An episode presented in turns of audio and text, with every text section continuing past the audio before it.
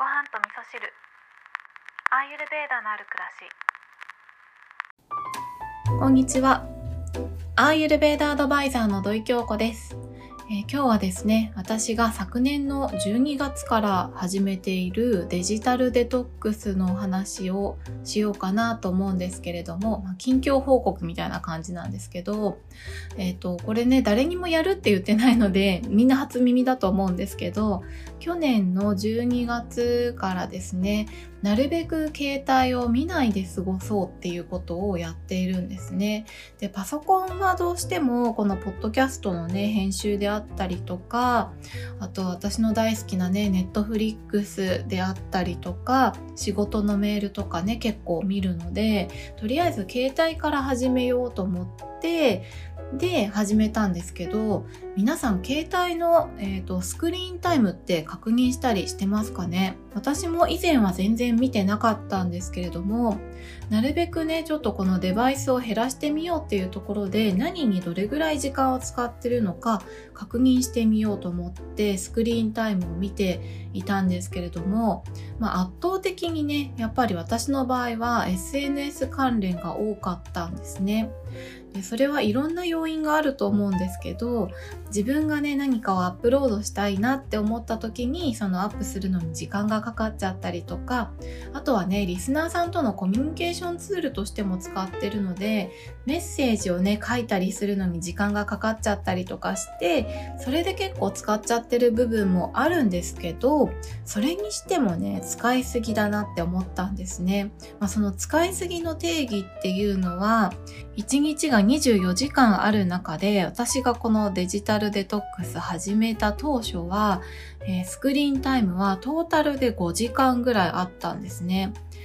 ということはですよ5分の1携帯を見る時間に使っていたっていうことになるのでそりゃあ目も疲れるだろうし時間もなくなっちゃうよねって思ったんですね。なんですけど、まあ、そのね5時間見てたんだっていうショッキングなデータを見てから気をつけるようにするようになってで今だとトータル2時間から3時間ぐらいに縮めることができてるんですよ。これってすごい進歩だなって自分では思ってるんですけどアーユルベーダでは健康のための4つの柱っていうのがあるんですけどそれは食事、睡眠、運動、あとは欲のコントロールなんですね。で、この欲のコントロールっていうところが本来はね、性的な欲のコントロールでの意味合いが強いんですけど現代においてはね、私はこのデバイスとの付き合い方っていうのもこの欲のコントロールにすごく大きく関係してるような気がするんですよね。えこれはですね、無意識でついついやってしまうようなことっていうのを自分の意識を持ってコントロールしていくこと。要はね自立する自分を律するっていう方ですね。自立するっていうことに関係してると思うので実際にやってみるとですね意識が働いていなかったところに働いているっていう感覚がものすごい生まれてくるんですね。なので実際にねこのデジタルデトックスをしようって思ったことがきっかけでデバイスとのね向き合い方っていうのを考え直したことにによって改めてね自立するってすごい大事なことだなっていうふうに思っています。ということで今日はですね私が昨年末から始めているデジタルデトックスのお話をさせていただいたんですけれども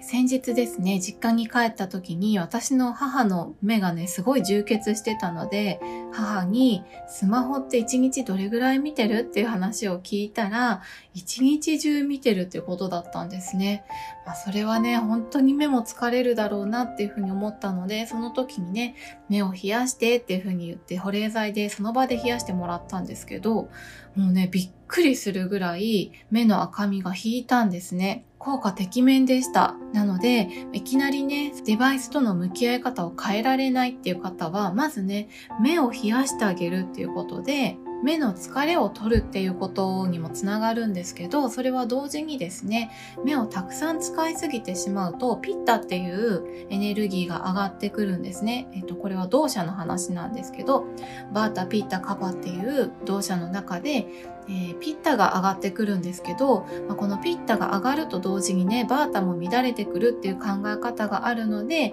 この動作のバランスを整えてあげるっていうことにもつながってきて、動作のバランスを整えるっていうことは、自分で正しい選択ができるようになるっていうことにつながってくるんですね。なので、まあ、ちょっと難しいことは考えずなんですけれども、スマホ使いすぎて目が疲れたななんて時は目を冷やしていただくと、それは自分が正しいことを選んでいくことにつながるよってことをちょっとだけ頭に置いといてもらえるといいかななんて思います。今日も聞いていただきましてありがとうございます。